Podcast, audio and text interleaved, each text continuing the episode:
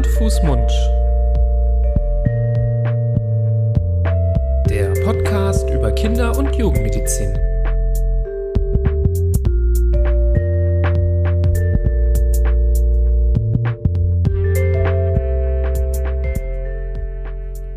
Hallo, herzlich willkommen.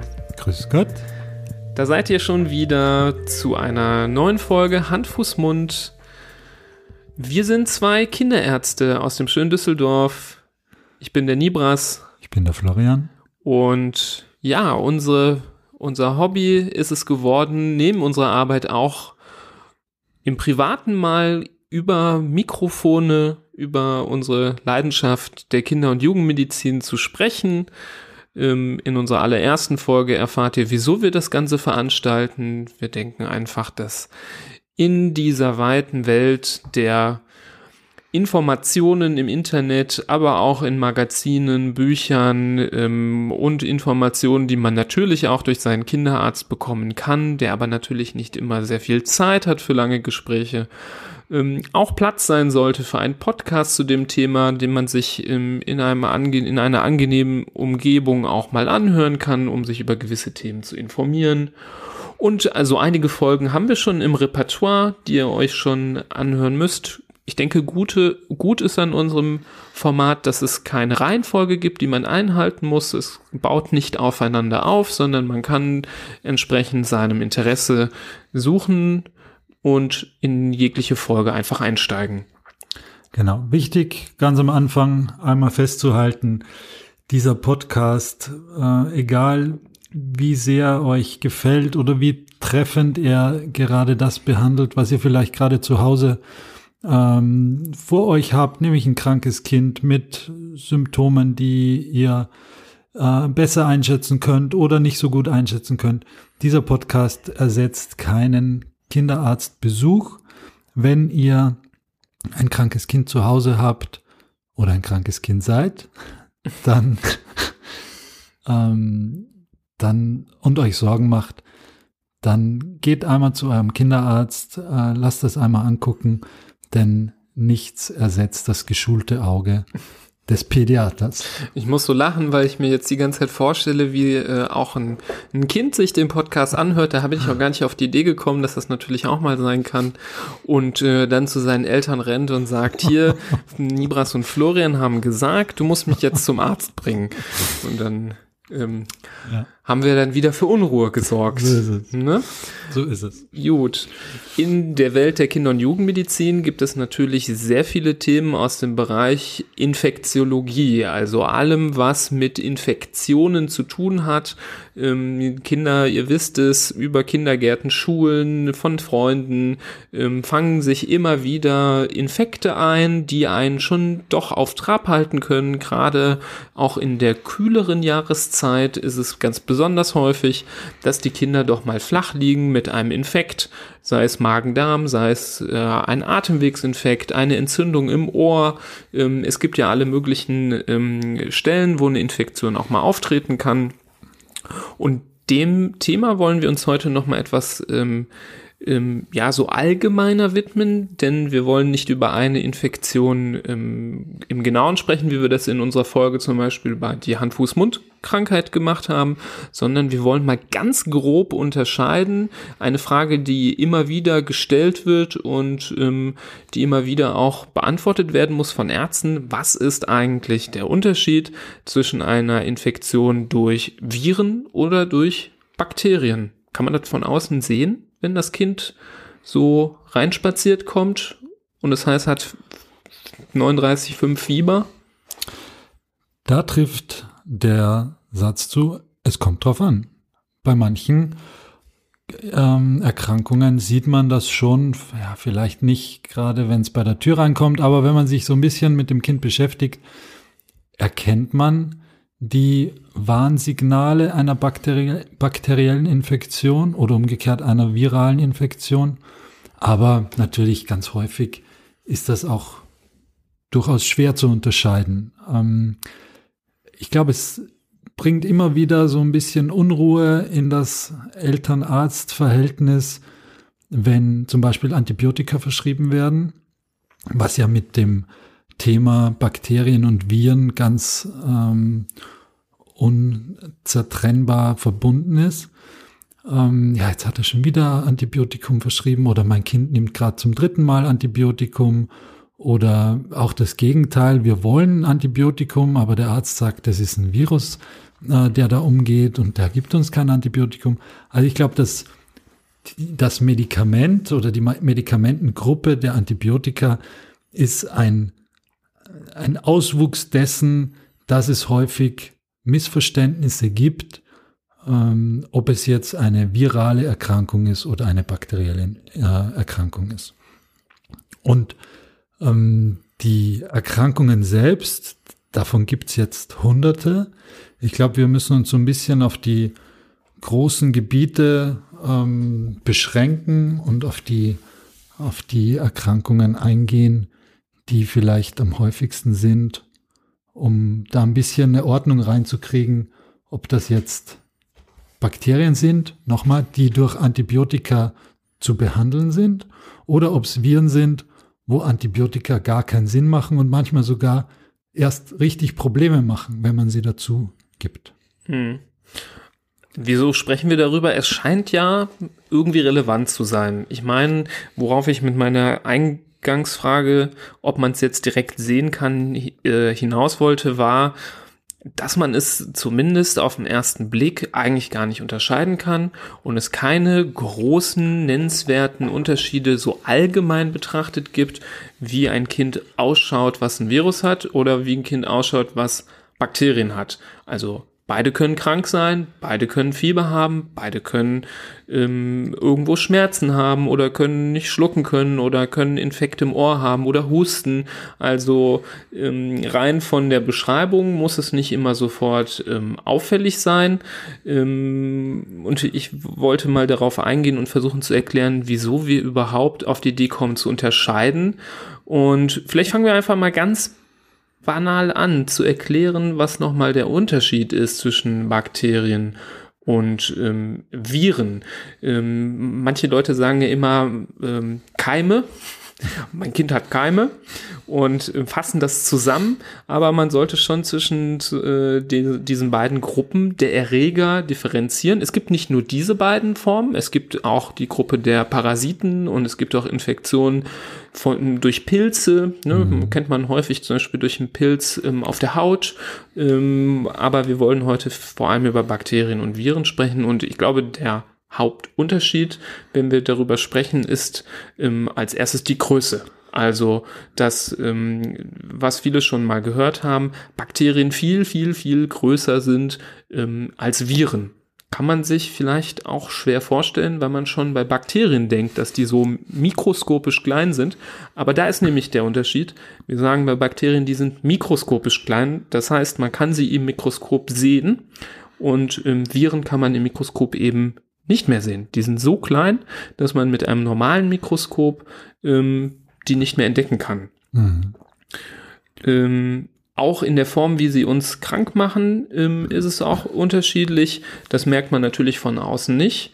Aber ein Bakterium muss man sich vorstellen wie so eine einzelne Körperzelle. Das sind sogenannte Einzeller-Lebewesen. Und ein, äh, ein, Virus, das ist gar nicht mal mehr eine Zelle. Also das ist nur so ein Stückchen Virus-DNA, das durch die Gegend ähm, fliegt und was darauf angewiesen ist, einen, eine andere Zelle zu finden, zum Beispiel in unserem Körper, in der sie sich einnisten und ausbreiten kann. Das hat jetzt, ist jetzt nur biologisch erstmal interessant. Das hat für einen Elternteil keine direkte Konsequenz. Aber trotzdem finde ich es ganz gut, wenn wir solche Informationen vermitteln, einfach damit man versteht, dass es doch vielleicht für die Behandlung einen Unterschied macht, ob wir von so einem Einzeller reden, einem Bakterium, ähm, was man sich vorstellen kann im Verhältnis zu einem Virus wie ein Fußballstadion. Und das Virus ist ein Gast in diesem Fußballstadion mhm. vom Größenverhältnis. Und was man da medikamentös gegen machen kann überhaupt. Mhm. Also das Virus schleust sich in die Zelle ein und das Bakterium ist sowas ähnliches wie die, die Zelle, die dadurch geschädigt wird. Und es ist genau wie du sagst, das eine sieht man im Mikroskop, nämlich das Bakterium. Da sieht man auch, wie die, wie die Form ist. Da gibt's so längliche Stäbchen, da gibt's runde, Doppelrunde, alles Mögliche. Das ist ein, ein buntes Bild, ähm, auf das wir gar nicht näher eingehen wollen und das auch wiederum eigentlich für den Endverbraucher ähm, nicht so wichtig ist. Aber die, die Viren, die schleusen sich in die Zelle ein und richten dort dann den Schaden an. Genau. Und medikamentös gibt's ganz gravierende Unterschiede. Da haben wir das Glück, dass ähm, gegen Bakterien Medikamente gefunden wurden. Ähm, den Anfang machte das Penicillin, das ganz ähm, ganz früh schon äh, entdecktes Antibiotikum, ähm, das gegen Bakterien wirkt. Dem sind noch ganz viele andere äh, Wirkstoffe gefolgt. Es gibt eine fast eine Unzahl an verschiedenen Antibiotika. Davon gibt's äh, die, die ganz häufig verwendet werden, auch gerade im Kindesalter, wie Amoxicillin oder Cefaclor, die man häufig vom Kinderarzt verschrieben bekommt. Und dann gibt's eine ganze Palette dazwischen und am Ende stehen die sogenannten Reserveantibiotika, die wirklich nur bei sehr resistenten Bakterien, also Bakterien, die auf ganz viele Antibiotika gar nicht mehr ansprechen, ähm, die dafür äh, aufbehalten werden. Bei Viren sieht das anders aus. Es gibt eine kleine Anzahl von Medikamenten, die einer Viruserkrankung entgegenhalten. Das sind aber keine Medikamente, die diese Viren ähm, kaputt machen oder ja, kaputt, meistens nicht kaputt machen, sondern nur die Weitervermehrung aufhalten. Also sogenannte Virostatika, ähm, die lediglich es schaffen, die, die Vermehrung der Viren zu stoppen, aber nicht die Viren selbst zu dezimieren oder die, den Befall. Ich glaube, da gibt's vielleicht nur ein einziges, was so gängig ist, was man so kennt. Vielleicht auch ähm, aus der Kinderarztpraxis. Das ist dieses Acyclovir, was es häufig als Salbe gibt, zum Beispiel bei Herpesviren, genau. was man auf die Lippe schmiert. Ähm, das ist eine Sache, die man vielleicht kennt vom Kinderarzt. Die ganzen anderen typischen Virustatika, typisch für uns eher, weil mhm. wir sie eben eher im Krankenhaus benutzen. Da wird man in der Kinderarztpraxis in der Regel gar nicht mit in Kontakt geraten. Ja. Kennst du überhaupt, kennst du übrigens den Fun Fact mit Penicillin, wie das überhaupt entdeckt wurde? Erzähl. Denn das war nämlich Zufall. Die Geschichte vom Alexander Fleming, der das nur entdeckt hat, weil er in seinem, er war, glaube ich, ein ziemlicher Messi, dieser Alexander Fleming. Also unsere ganze Weltgesundheit hängt von, hing von einem Messi ab, jetzt überspitzt gesagt. Und der hatte bei sich im Labor verschimmelte Bakterienplatten rumstehen. Er hatte so Nährmediumsplatten, wo er Bakterien drauf gezüchtet hat. Und die hatte da so lange rumstehen, rumgammeln lassen, bis die teilweise verschimmelt sind. Und auf einer Platte war so ein Schimmelpilz gewachsen und um diesen Schimmelpilz herum war so eine freie Zone, wo keine Bakterien mehr waren. Und das ist ihm aufgefallen. Also in seiner Messiheit war er doch sehr aufmerksam. Das muss man ihm gut zuschreiben. Und hat entdeckt, dass um diese, diesen Pilz herum mit einem gewissen Sicherheitsabstand keine Bakterien gewachsen sind. Und hat sich dann gedacht, oh, dieser Pilz, der muss irgendwas ähm, irgendeine Fähigkeit besitzen, irgendeinen Stoff ausscheiden, der dazu führt, dass die Bakterien zurückschrecken und über weitere Untersuchungen hat er tatsächlich das Penicillin aus diesem Pilz extrahiert und dann tatsächlich salonfähig gemacht, was ja wirklich ähm, Millionen von Menschen das Leben gerettet hat. Die Medizin revolutioniert hat. Genau. Jetzt stell dir mal vor, der hätte das gar nicht gemerkt. Nee, dann Der werden wir heute gar nicht darüber sprechen. In den Mülleimer geworfen, hätte sich gedacht, ah, Ja. Ich ab jetzt führe ich ein ordentliches Leben, keine versifften Platten mehr. Ich gehe jetzt an die Börse. Ja, genau. Dann würden Also- wir hier mit Husten äh, sitzen, jeder eine Lungenentzündung, Blinddarmentzündung, Tuberkulose, Mittelohrentzündung richtig, und wären dem allen hilflos ausgeliefert. genau. Aber das war Gott sei Dank der Anstoß, der Antibiotika-Entdeckung und Weiterentwicklung.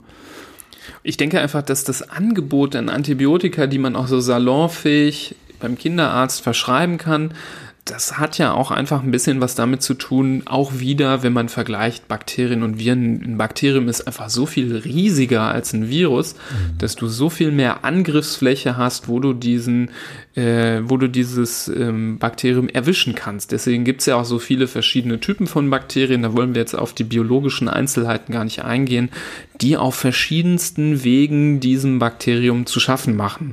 Und ähm, ähm, auf verschiedenen Wegen uns helfen können, so einen Infekt ähm, zu bekämpfen. Okay, das sind jetzt so ein bisschen die Grundlagen gewesen. Ähm, Vielleicht gleich eine ganz, wie ich finde, wichtige Frage, ähm, die ich immer wieder höre. Das Kind hat aus einer, aus einem Grund, den wir jetzt nicht näher bezeichnen müssen, äh, vom Kinderarzt Antibiotikum verschrieben, hat, hatte auch Fieber. Jetzt hat er das Antibiotikum bekommen. Nach zwei Tagen ist das Fieber weg. Dem Kind geht es deutlich besser. Ähm, aber hat jetzt so ein bisschen Durchfall. Also man möchte eigentlich das Antibiotikum am liebsten jetzt nach eineinhalb, zwei Tagen schon wieder absetzen. Hat ja seine Wirkung getan. Ist das eine gute Idee? Es gibt ähm, natürlich äh, das Gefühl, dass man aufhören sollte, wenn die Infektion weg ist und wenn ähm, die ähm, Beschwerden vielleicht sogar mehr werden oder andere Beschwerden auftreten, ähm, die vielleicht durch das Antibiotikum ähm, abgesetzt, äh, äh, ausgelöst werden. Und ich denke, da kann man kein Kochrezept nennen in so einem Fall. Ich denke, ein Kind, das ähm, solche Beschwerden hat, da sollte man immer den Kinderarzt nochmal ansprechen, der das Medikament verordnet hat, ähm, weil es gibt einfach zu viele verschiedene Konstellationen, die in dieser Situation äh, sein können. Es kann sein, dass das Medikament einfach sehr schlecht vertragen wird und immer dann, wenn ein Medikament sehr schlecht vertragen wird, hat man ähm, schon ähm, auch als Arzt das Bedenken, dass man vielleicht dieses Medikament absetzen sollte. Das muss man aber eigentlich mit einem Arzt einmal besprechen, damit er abschätzen kann, was es Kosten nutzen, ähm, sollte man die Infektion weiter behandeln oder nicht. Natürlich gibt es Empfehlungen, ähm, die basierend auf Studien ähm, festgelegt worden sind, dass man manche Infektionen zum Beispiel sieben, manche Infektionen zum Beispiel sogar zehn Tage antibiotisch behandelt. Wie kommt man auf solche Zahlen? Es hat einfach zum einen damit zu tun, dass man weiß, wenn man die Medikamente zu früh absetzt, dass die Infektion zurückkehren kann. Und das häufige Gebrauchen von Antibiotika, die man nur ganz kurz einsetzt und dann wieder absetzt, ist bekanntermaßen auch ein bisschen ein Risikofaktor für das Entstehen von Resistenzen gegenüber Keimen, sodass man nicht einfach schnell zwei Tage was einnimmt, absetzt und beim nächsten Mal Fieber wieder zwei Tage was einnimmt und absetzt, sondern nur dann ausgewählt eine Behandlung macht, diese aber vernünftig durchziehen sollte, damit auch die, der Infekt wirklich verschwindet. Genau. Also man geht das Risiko ein, wenn man eine Behandlung vorzeitig abbricht, dass noch nicht alle Keime beseitigt worden sind, dass da noch was übrig ist und dass die aber nur einen unzureichenden Schlag wegbekommen haben. Und jetzt, wo das Medikament vorzeitig abgesetzt worden ist, erst recht sich wieder stark machen können, wieder vielleicht nicht gleich wiederkommt, aber irgendwo im Körper äh, sich die Erholung gönnt, um dann beim nächsten Mal wieder zurückzukommen und das Antibiotikum, das eigentlich bei dieser Erkrankung oder bei diesem Bakterium eigentlich immer wirken sollte, dann plötzlich nicht mehr wirkt. Und das äh, bildet dann diese sogenannten Resistenzen aus, also dass man Bakterienstämme hat, die auf gewisse Antibiotika nicht mehr ansprechen. Da gibt es eine ganze Reihe an Eskalationsstufen bis hin zu multiresistenten äh, Bakterien, die so der Horror der Medizin sind, weil man so gut wie keine Medikamente mehr dagegen hat, nur noch ganz selten in Gebrauch befindliche Reserveantibiotika.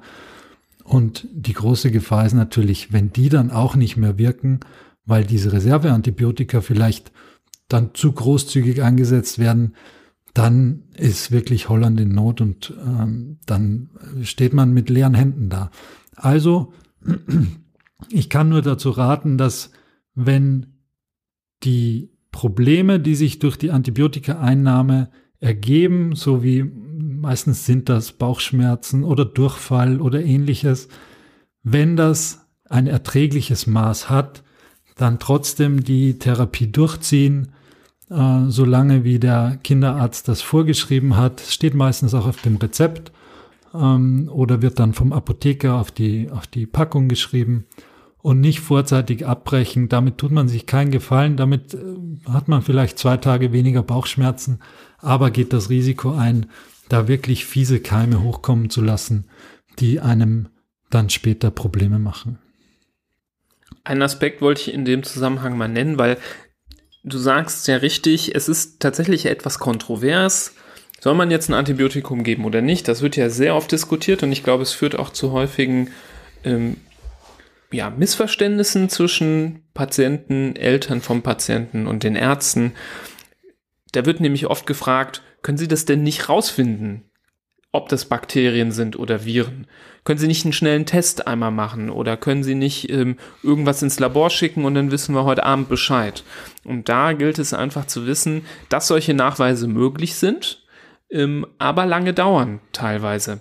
Gerade wenn wir versuchen, ein Bakterium zu finden und nachzuweisen, wenn wir uns vorstellen, jemand hat irgendwo an den Mandeln eine eitrige Stelle und wir wollen daraus finden, was da wächst, dann ähm, ist es im wahrsten Sinne des Wortes ein Wachsen, was man hervorrufen muss in einer Kultur, wo man diese Bakterien ähm, reintut und ähm, züchtet und wartet, bis die gewachsen sind und dann analysiert. Das kann mehrere Tage tatsächlich dauern, sodass häufig die Infektion schon wieder vorbei ist, bevor man überhaupt weiß, wie der Erreger hieß. Und auch bei Viren ähm, kann es manchmal einige Tage dauern, bis man da einen ähm, richtigen Nachweis geschafft hat, ähm, sodass ähm, in so einer Situation beim Kinderarzt oder in der Notfallpraxis es nicht möglich ist, ganz schnell rauszufinden per Test, ähm, worum es sich handelt, ähm, so dass man da der Einschätzung des Arztes deutlich mehr vertrauen sollte, als, als, als auf solche Tests irgendwie zu pochen.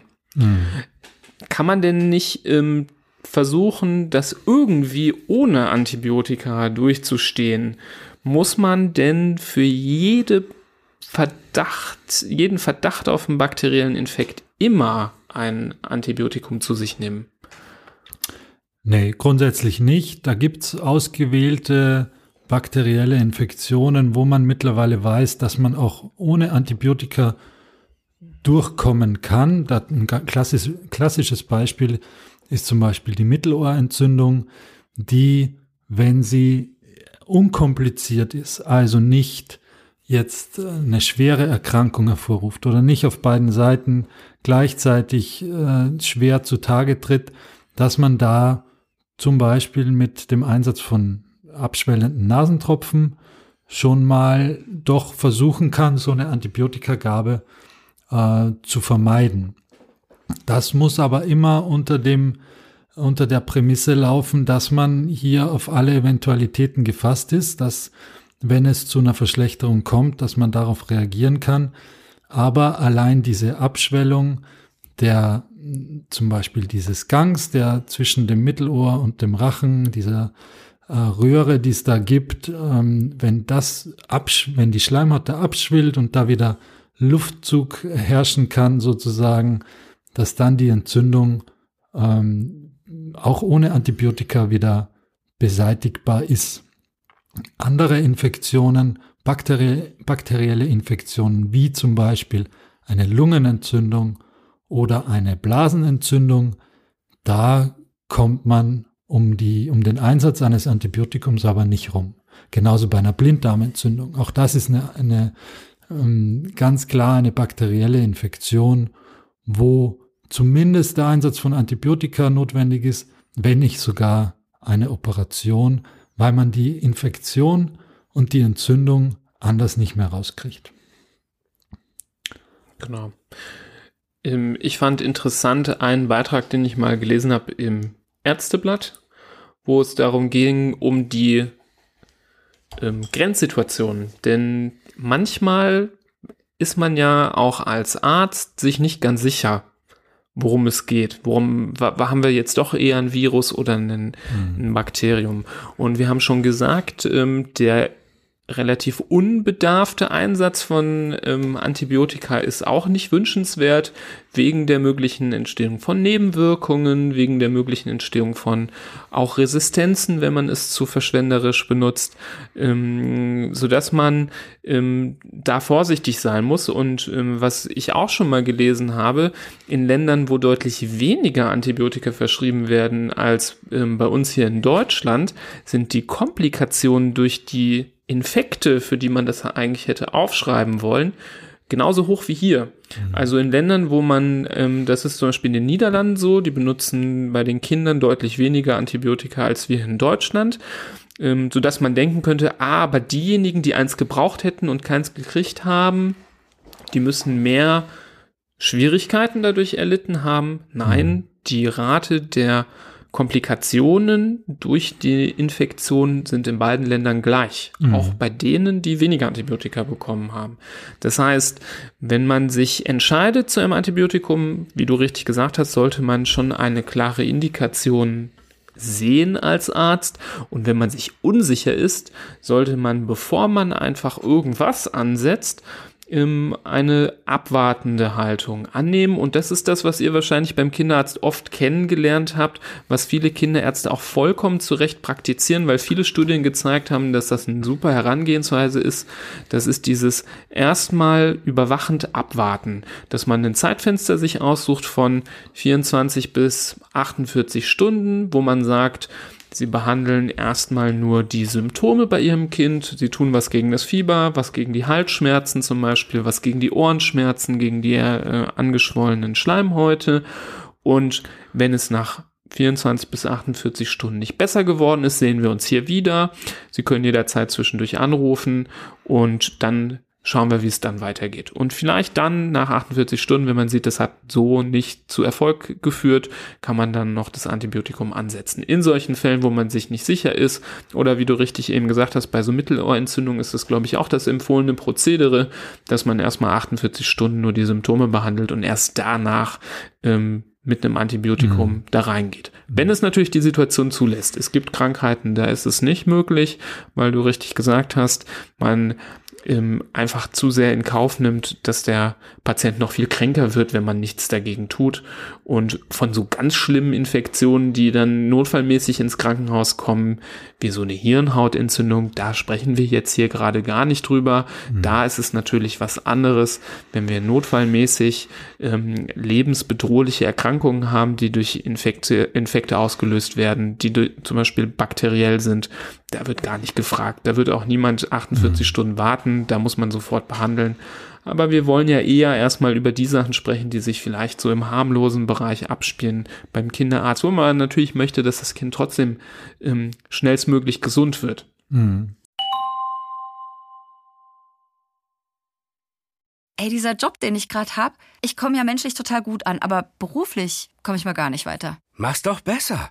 Mit einem Job bei SOS Kinderdorf machst du nicht nur einen Job, sondern du kannst wirklich etwas bewirken. Du kannst dich weiterbilden und kommst beruflich voran. Bewirb dich jetzt auf einen von vielen Jobs. SOS Kinderdorf. Mach's doch besser.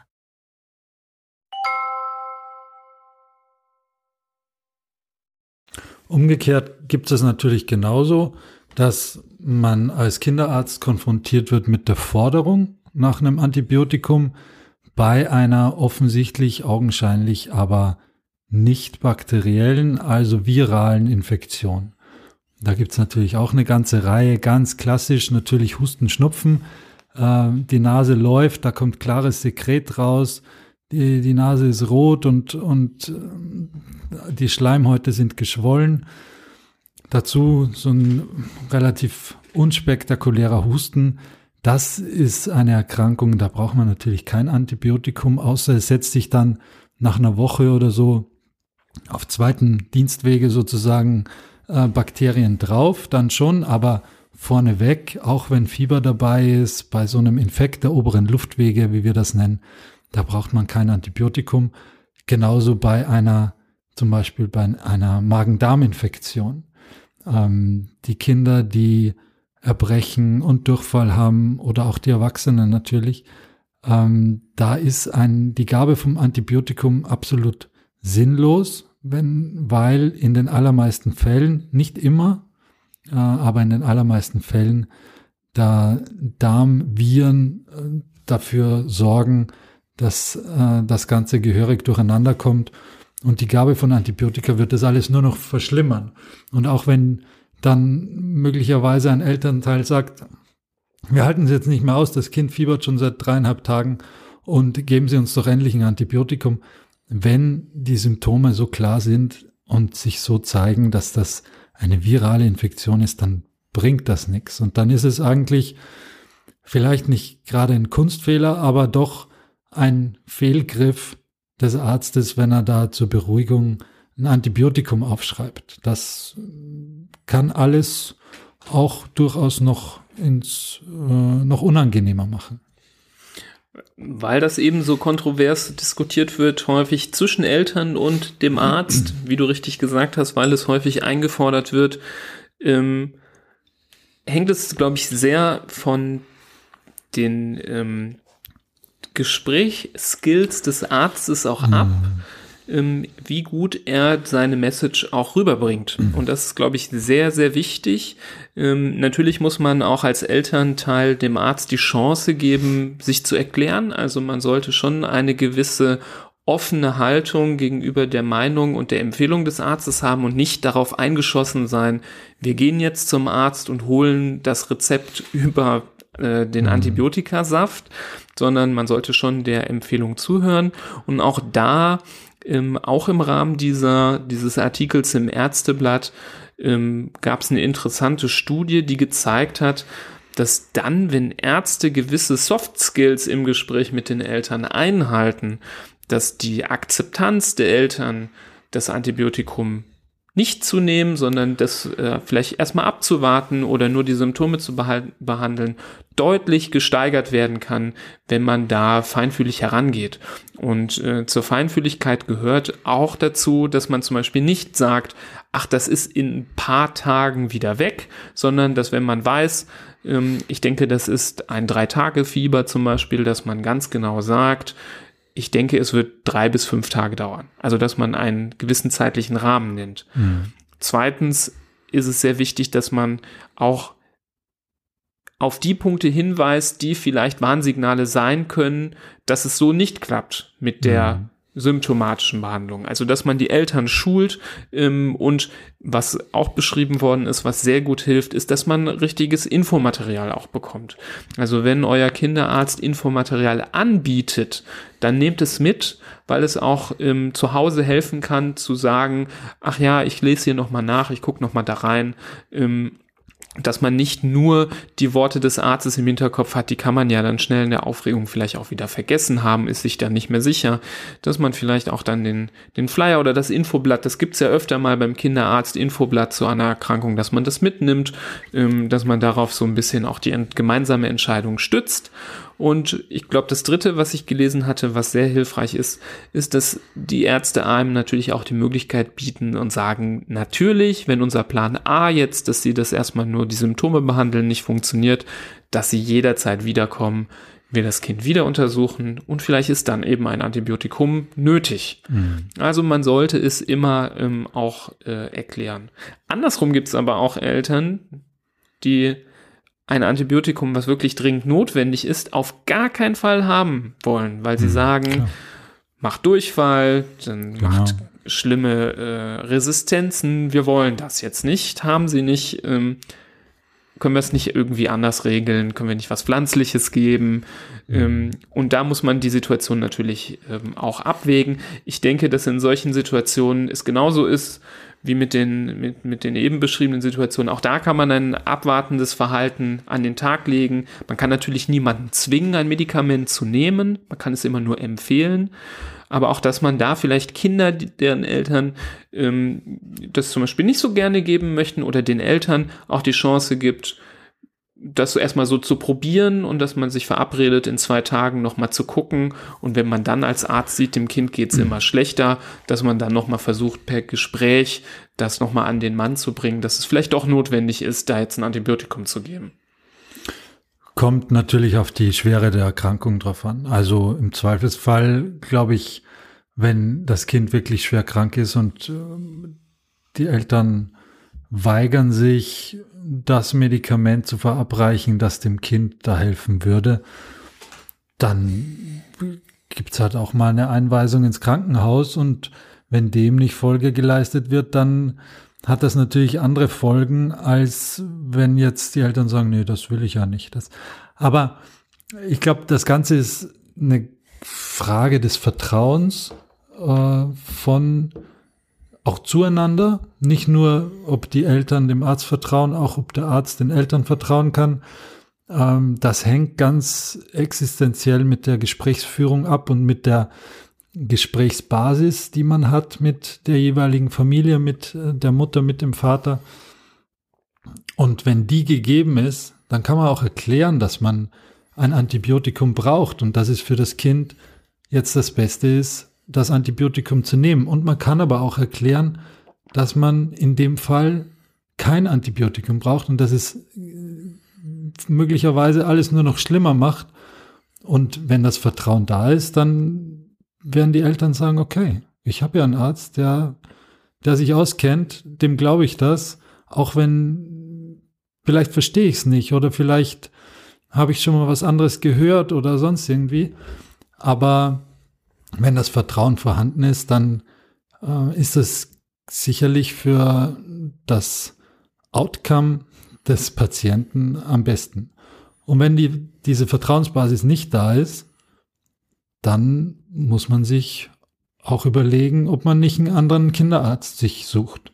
Ich glaube, es gibt in, wenn man jetzt nicht im kleinsten Dorf am Land wohnt, sondern in einer mittleren Stadt oder in einer großen Stadt, dann gibt es etliche Adressen äh, von Kinderärzten, äh, wo man sich durchaus mal auch umschauen kann und sagen kann, okay, ich, ich würde jetzt gern meinen Arzt wechseln. Das ist eine legitime Sache. Äh, das ist eine ganz wichtige Person, Jahre und Jahrzehnte lang für das Kind. Und wenn das nicht hinhaut, dann gibt sicher einen, mit dem es besser hinhaut. Definitiv. Ich glaube, das ist so ein bisschen die Quintessenz, die jetzt hier rauskommt am Ende dieser äh, Folge. Denn wir, also wir konnten diese Frage natürlich jetzt nach, was muss man wann machen, nicht ganz exakt beantworten. Ich denke, das ist das, was ein bisschen hängen bleibt. Ich hoffe, wir hinterlassen auch nicht mehr Verwirrung, als es vorher war. Aber was man natürlich merkt, wenn man uns so zuhört, es ist doch sehr komplex und es ist nicht immer schwarz und weiß. Es gibt verschiedene Abwägungen. Von jeder einzelnen Krankheit hängt es sehr stark davon ab, wie man sich verhalten soll. Das ähm, zeigt einfach, wie viel ähm, Hintergrundwissen man haben muss als behandelnder Arzt, um das überhaupt richtig einschätzen zu können und auch um eine vernünftige Entscheidung treffen zu können. Und die Grundlage all dieser Entscheidungen, aber gerade weil es da so kontrovers immer besprochen wird, ist dieses Vertrauen gegenüber dem Arzt. Und ähm, du hast vollkommen recht, einen Arzt, den man, äh, eine, eine Arzt-Patienten-Beziehung, die nicht auf Vertrauen basiert, die ist sehr schwierig und die kann man kaum tragen. Und da sollte man sich meistens fragen, von beiden Seiten, wenn es irgendwie nicht funktioniert und immer zu Ärger kommt, ob man nicht doch lieber ähm, einmal sich umschaut, ob es nicht ähm, eine andere eine andere Möglichkeit gibt, ähm, sich da helfen zu lassen. Und ähm, das Mir heißt ja nicht umsonst der Arzt ihres Vertrauens. Genau, der Arzt ihres Vertrauens oder der, ähm, der, der, der Arzt ist ja auch immer wieder derjenige, der ähm, ja, die Familien so extrem gut kennt und manchmal auch besser kennt als ähm, so der Nachbar oder mhm. der, der, der beste Freund. Ähm, also zumindest lernt er die Familie nochmal von einer ganz anderen Seite kennen und das zeigt einfach, wie, wie eng dieses ähm, Verhältnis ist. Das darf man auch nicht auf die leichte Schulter nehmen und deswegen sollte man seinem Arzt, wenn er einem das vernünftig erklärt, ähm, vertrauen. Ihr solltet aber, das ist meine Meinung, auch von eurem Arzt eine vernünftige Erklärung immer einfordern bei jeder mhm. Entscheidung. Ja. Also ähm, ich finde, jeder Arzt sollte sich die Zeit nehmen, wenn er sich entscheidet zu sagen, hier ist ein Antibiotikum notwendig, dann auch zu erklären, weil Punkt, Punkt, Punkt. Oder umgekehrt, hier äh, empfehle ich kein Antibiotikum zu geben, weil Punkt, Punkt, Punkt. Das ist äh, eine Erkrankung, die durch Viren ausgelöst wird. Ähm, das muss er schon irgendwie auch unterfüttern mit Informationen, weil sonst kann man dem Arzt ja nicht richtig vertrauen.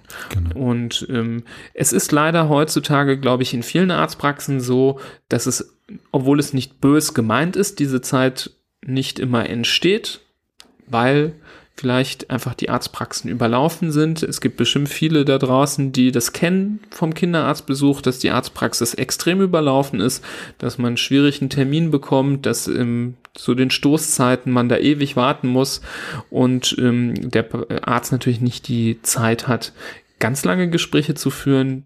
Dafür sind wir ja auch ein bisschen da, damit wir euch die Informationen vielleicht geben können, ein bisschen über den Tellerrand hinaus aber mal kurz einen Moment innehalten und erklären, wieso man sich zu was entscheidet, das ist die Grundlage von allem und ich finde sehr wichtig auch als Grundlage zur Entscheidung, ähm, haben wir bakterielle ähm, Erreger oder virale und wieso behandeln wir das so oder so.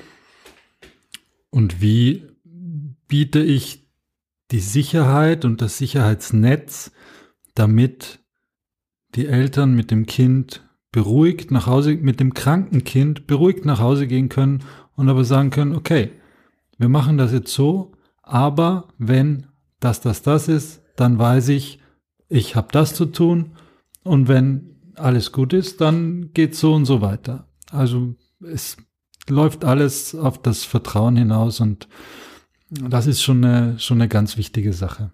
Genau. Das ist der ultimative Stresstest für die Arzt, Eltern, Patientenbeziehung, wenn man sich mal nicht einig ist wegen so einer Infektion. Mhm. Ich kann dir nur sagen, äh, macht euch keine Sorgen, auch wir unter uns Ärzten sind uns sehr oft manchmal nicht ganz einig, denn für uns ist es auch nicht immer leicht zu entscheiden, was jetzt hier genau ähm, die Ursache von der Krankheit ist.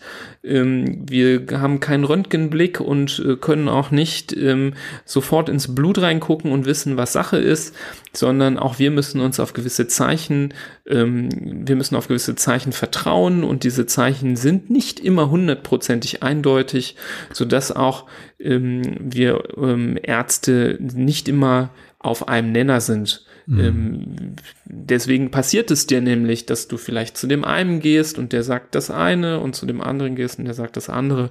Deswegen nur umso wichtiger, dass du mit deinem Arzt ein gutes Verhältnis hast. Es gibt, glaube ich, nichts Besseres, als zu wissen, zu dem Arzt kann ich gehen und habe einfach ein gutes Gefühl, das, was er mir sagt, da, dem kann ich vertrauen. Mhm. Das sollte eigentlich jeder ähm, hinterfragen, ob das so bei sich gegeben ist ähm, und ob er damit glücklich ist, weil ich glaube, das ist wichtig. Und ähm, zum Abschluss finde ich, äh, ich zitiere immer gerne so eine Studie, ich kann jetzt nicht genau sagen, von welchem Jahr, aber auch von Seiten der Ärzte ähm, ist es wichtig, dass die Patienten zufrieden sind, weil mhm. die Ärzte, Absolut. deren Patienten zufriedener sind, die haben selber ein höheres Maß an ähm, berufliche Zufriedenheit, ein niedrigeres Risiko für Burnout und Depressionen.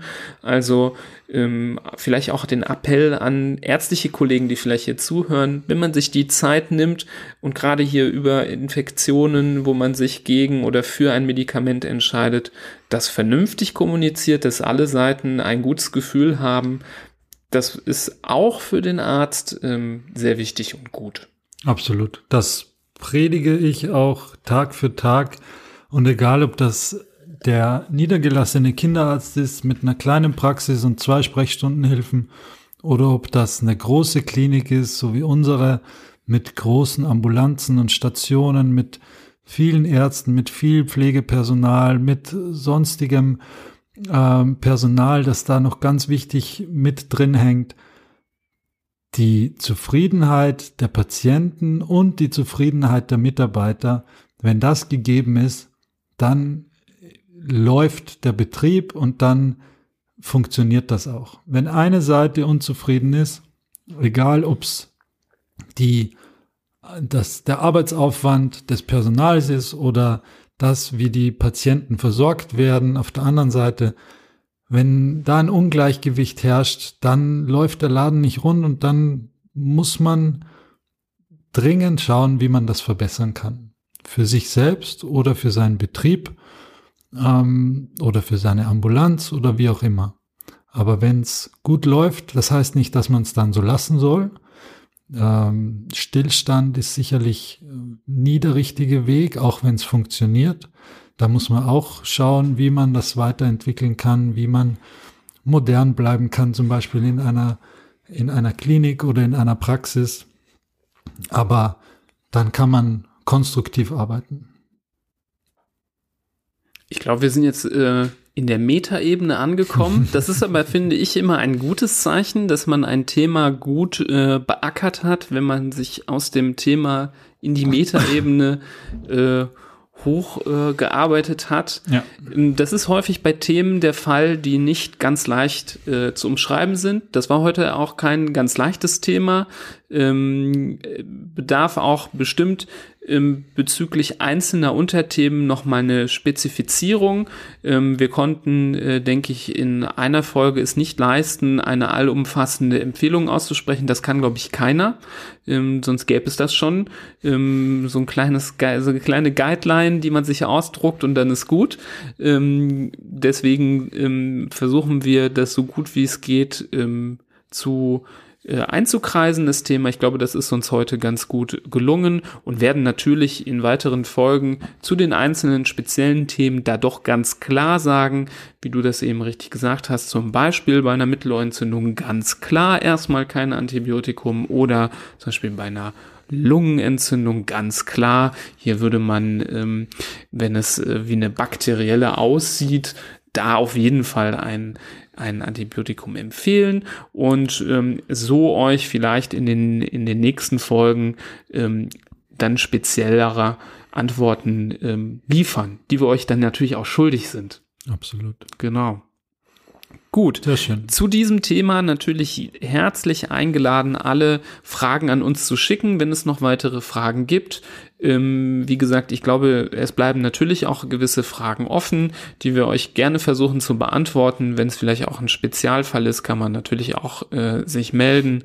Ähm, ihr findet uns auf ähm, den gängigen sozialen Medien, Facebook, Instagram, Twitter, könnt ihr uns anschreiben, ihr könnt uns da folgen, auch den Inhalten folgen, da seht ihr jedes Mal, wenn wir uns hier wieder äh, treffen, um ähm, das Internet wieder um eine Folge zu bereichern äh, von unserem wundervollen, äh, von unserer wundervollen Zusammenkunft hier.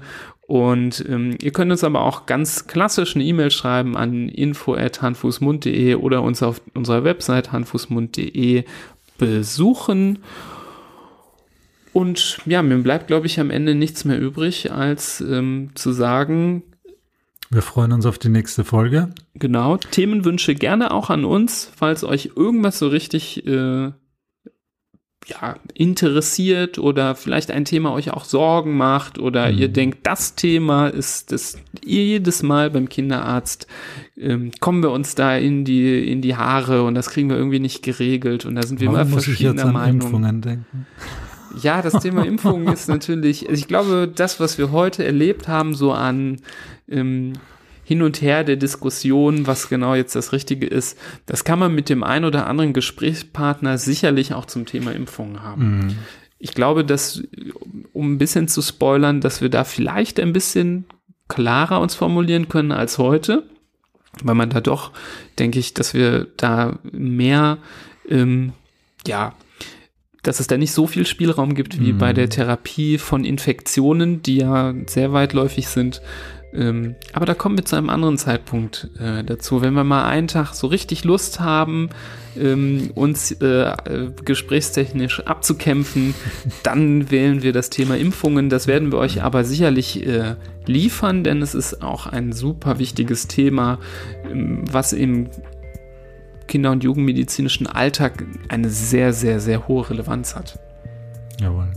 Unabhängig davon freuen wir uns schon bald mal den ersten Gast bei unserem Podcast begrüßen zu dürfen. Da könnt ihr auch schon gespannt sein. Das wird ein ganz interessantes Thema mit einer mit einem Experten oder einer Expertin auf diesem Gebiet. Und da freuen wir uns schon riesig drauf, ähm, dass wir nicht nur mit zwei Stimmen, sondern dann auch mit drei ähm, unser Wissen zum Besten geben und versuchen, euch die Inhalte so zu vermitteln, dass sie auch hilfreich sind. Genau. Ich freue mich auch riesig drauf. Jawohl. Hier jemand Drittes so richtig voll zu texten und dass ähm, nicht immer wir alle Antworten liefern müssen, sondern vielleicht auch eine dritte Person. Und man sich mal zurücklehnen kann in seinem Stuhl und doch einfach mal nur die Fragen stellt. Zu grillen. Super. Ja, ich wünsche euch äh, oder wir wünschen euch noch einen schönen Tag und wir hören uns das nächste Mal zur nächsten Folge Hand, Fuß, Mund. Auf Wiedersehen.